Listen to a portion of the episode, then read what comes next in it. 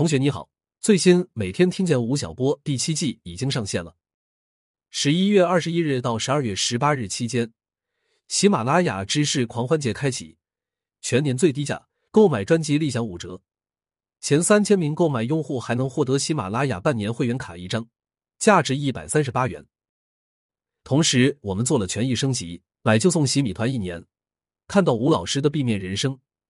同时可以免费畅听每天听见系列精华音频约三百期，买一得四，赠送福利将于十二月二十一日统一发放，您无需操作。有需要的同学点击文稿区链接就能加入，千万不要错过。以下是本期财经点评正式内容：一，国常会再次释放降准信号。十一月二十三日消息，近日召开的国常会提出。加大金融支持实体经济力度，引导银行对普惠小微存量贷款适度让利，继续做好交通物流金融服务，加大对民营企业发债的支持力度，适时适度运用降准等货币政策工具，保持流动性合理充裕。按照此前节奏，一般在国常会提前预告的情况下，降准会比较快落地。今年四月十三日，国常会预告适时运用降准等货币政策工具。两天后的四月十五日，央行官宣下调金融机构存款准备金率零点二五个百分点。目前，金融机构加权平均存款准备金率为百分之八点一。综合央视网点评，国常会发出降准信号，对缓解年底社会现金面较为紧张的局面，激发市场经济活力起到积极作用。降准实质上是为各大银行释放了一批中长期流动资金，从而增加市场中的货币供给量。这有助于推动银行下调实际利率，降低实体企业融资成本，提振企业生产信心。近几年来，在新冠疫情等突发事件对全球经济造成的压力下，中国是少有的实施正常货币政策的国家之一。再加上国内通胀处于温和上行的状态，为现在动用货币政策留下了空间，并且在美联储加息力度可能放缓的前提下，降准对人民币贬值的压力相对较小。二。美联储或将放缓加息步伐。十一月二十四日，美联储公布政策会议纪要。纪要显示，随着经济面临挑战，放慢加息步伐可能会是合适之举。未来将关注货币政策的累积效应和滞后性影响。美联储在纪要中首次明确提出明年衰退的风险。美联储经济学家预计，明年美国经济衰退的可能性约为百分之五十。十一月二十三日公布的数据显示。美国十一月 market 服务业 PMI 初值降至四十六点一，创二零二二年八月以来新低，低于市场预期的四十八。如果不考虑新冠疫情爆发初期的特殊情况，服务业 PMI 降幅是有记录以来第二大的。美国十一月 market 制造业 PMI 初值大降近二个百分点至四十七点六，创二零二零年五月以来新低，市场预期是从前值五十点四降至五十。综合第一财经。点评：美国新一期的经济数据正在表明，经济滑向衰退的风险越来越高。美联储开始重新审视加息策略。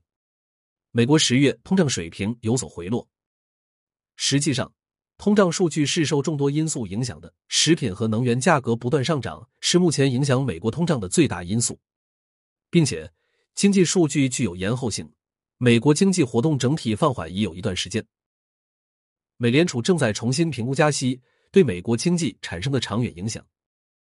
美联储近期的公开信息正在释放出降低加息幅度、延长加息时间的信号。美联储希望在美国各界长期维持对于紧缩货币政策的预期，通过预期管理平抑美国通胀水平，而不是实际的大幅加息，以尽可能减少加息对经济的实际影响。三、金融十六条落地，五大行密集授信近万亿。十一月二十四日消息。周三，央行银保监会正式发布关于做好当前金融支持房地产市场平稳健康发展工作的通知，提出保持房地产融资平稳有序、积极做好保交楼金融服务等六大方面十六条措施。截至目前，工农中交邮储五家国股行均有合作敲定，其中既包括房地产开发贷款、个人住房贷款等涉房类信贷服务，同时也将提供债券承销与投资、保函供应链融资等多元化融资服务。据统计，已披露的授信意向额度合计为九千两百五十亿元。据悉，十一月二十四日，工行与万科集团、金地集团、绿城中国等十二家全国性房地产企业以总对总方式签订战略合作协议，提供意向性融资总额达六千五百五十亿元。当天，房地产板块纷纷飘红，早盘一度大涨。截至收盘，A 股中国武夷、中交地产、新华联涨停，港股碧桂园涨超百分之二十，综合才连胜。点评：一夜之间，楼市风向一变，春风劲吹，金融十六条落地的力度十分罕见。一家银行针对一家房企的授信高达千亿元，另外，两千亿保交楼专项借款资金已基本投放至项目，动作不可不谓迅速。由此可见。政策层已有高度共识，全力从各方面为房企纾困。保交楼救楼市，首先是救房企。房企是市场主体，在房地产市场活动中起到至关重要的作用。只有房企有流动性，这部机器才能顺畅运作起来。不过，现在风向一变，从低税部落到天下甘霖，固然是好事，但一方面是要雨露均沾，优质民企也要能从中分一杯羹；另一方面，也不能出现大水漫灌的问题，否则又会回到过去的老路上去，陷入恶性循环。四，比亚迪耗资四十七亿跨界造船。十一月二十三日消息，比亚迪将在山东烟台一家造船厂定造八艘七千七百 CEU 及汽车船标准车位，运力计算单位 LNG 液化天然气双燃料汽车船，以应对汽车出口量快速增长所带来的运输需求。预计从二零二五年开始陆续交付。根据船舶经纪人估计，比亚迪每艘新船造价将超过八千七百万美元，八艘总价接近七亿美元，约合人民币四十七点三二亿元。据最新财报显示，三季度比亚迪实现净利润五十七点一六亿元，同比增长百分之三百五十点二六，前三季度累计净利润九十三点一亿元，同比增长百分之两百八十一点一三。财经网。点评：汽车船市场供需缺口扩大之际，比亚迪造船看似跨界，实则是踏准了行业周期与节奏，旨在谋求潜藏在汽车船背后广阔的蓝海市场。随着汽车出口额显著增长，汽车运力供不应求，此时比亚迪亲自下场造船，既抢得了汽车船市场先机，又满足了汽车出口需求。比亚迪财大气粗，也有相当的底气和资本把握汽车船市场先机。不过，造船成本高，周期长，运营费用高昂，这对未曾涉及这一行业的比亚迪会是一个不小的考验。有句话说：“造船不如买船。”如果只是出于掌控运力的角度，比亚迪也许不需要这么下重本。五，刘强东启动京东近年来最大人事调整。十一月二十四日消息，近日刘强东刚刚面向高管们进行了一场三个多小时的发言，两天后他就发布全员信。紧接着，本周三开启了他的第三个大动作。据了解，京东零售集团的各事业群总裁几乎均有调整，他们直接向京东零售 CEO 辛立军汇报。据悉，此次调整主要集中在总裁级别，副总裁也陆续有变动。京东零售集团 CEO 辛立军没有变动。一位京东人士称，往年六一八、双十一后都会有架构调整，但今年所有事业群负责人轮换，算是近年来较大变动。晚点 late post 点评：从发全员信对高层管理人员降薪，到内部发言三个多小时批评高管讲故事太多，再到对多名高管进行调整，这些让人感觉身在海外的东哥回来了。刘强东这连番举动，明显是对京东这一段时间的经营表现和业绩表现非常不满意，所以他才会在内部发言里说：“如果我们是一家平庸的公司，我宁愿把它关掉。”不去说客观原因，企业创始人正当盛年，哪怕退出日常管理，也不可能袖手旁观。这就造成了有些企业创始人退而不休，忍不住出来指手画脚。当然，还有的创始人就干脆活到老，干到老了。这当然是没办法的事情，创始人有这个权利，也有这个资格重整乾坤。比较大的弊端在于，这不利于企业搭建高管团队。尤其是当创始人不能掌管企业的时候，很容易陷入混乱局面。六，小米 E 三系列将涨价，售价约四千五百元。十一月二十四日消息，受定位升级、成本、疫情、汇率波动等因素影响，即将发布的小米新一代旗舰机小米十三系列预计售价将大幅上调，上调幅度将达百分之十五至百分之二十。小米十三售价将在四千五百元左右。目前这一系列产品已经开始量产，全系均搭载四纳米芯片。小米十三的涨价也体现了小米高端化战略的一部分。从二零二零年二月。发布小米十开始，小米手机正式进军高端市场。此前，在小米十二系列发布会上，小米创始人雷军曾表示，小米将正式对标苹果，并且要在未来一步步超越苹果。与此前小米旗舰机相比，小米十三的价格确实有明显提升。小米十二的起步价为三千六百九十九元，配置为八 GB 加一二八 GB 版。八 GB 加两百五十六 GB 版的价格为三千九百九十九元，一二 GB 加二五六 GB 版价格为四千三百九十九元。澎湃新闻点评：在全球智能手机市场下滑的状况下，小米高端手机系列却逆势而动，上调价格，这是有一定压力的。这意味着小米在营销上要能更好的说服用户为此买单，尤其是做中低档手机出身的小米。向高端手机市场发起冲刺的时间还不长，这可能会损失部分对价格十分敏感的消费者。话说回来，小米十三涨价，部分也是无奈之举。毕竟，国际市场正在经历又一轮通胀，各种生产成本纷纷上涨，加上汇率波动影响，手机供应链的成本也水涨船高。如果不涨价，小米就要自行消化这部分成本。这样的话，小米可能是卖了高端手机。却赚不到更好的利润，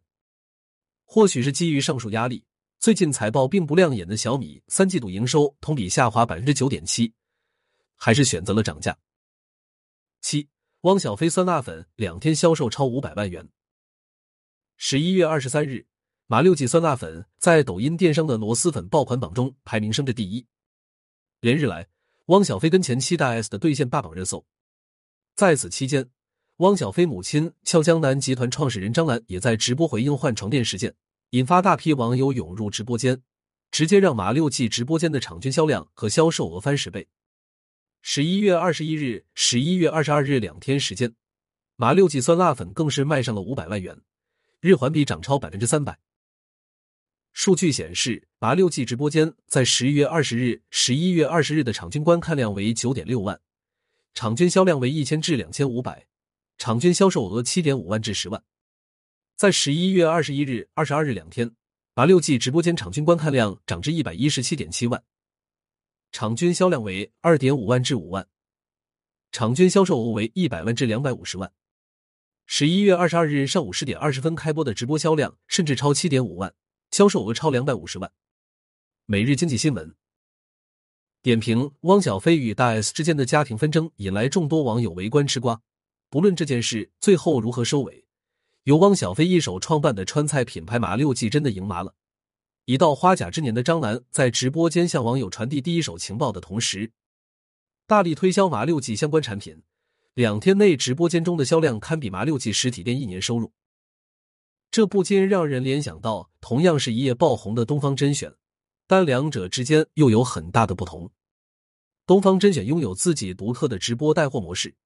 走红于网络也只是好风凭借力，而张兰的直播间如果没有这次事件催化，可能很难获得较高的热度。如何借助本次事件帮助麻六记完成更好的品牌推广，是张兰和汪小菲需要考虑的问题。八，周四三大指数小幅下跌，沪指跌百分之零点二五。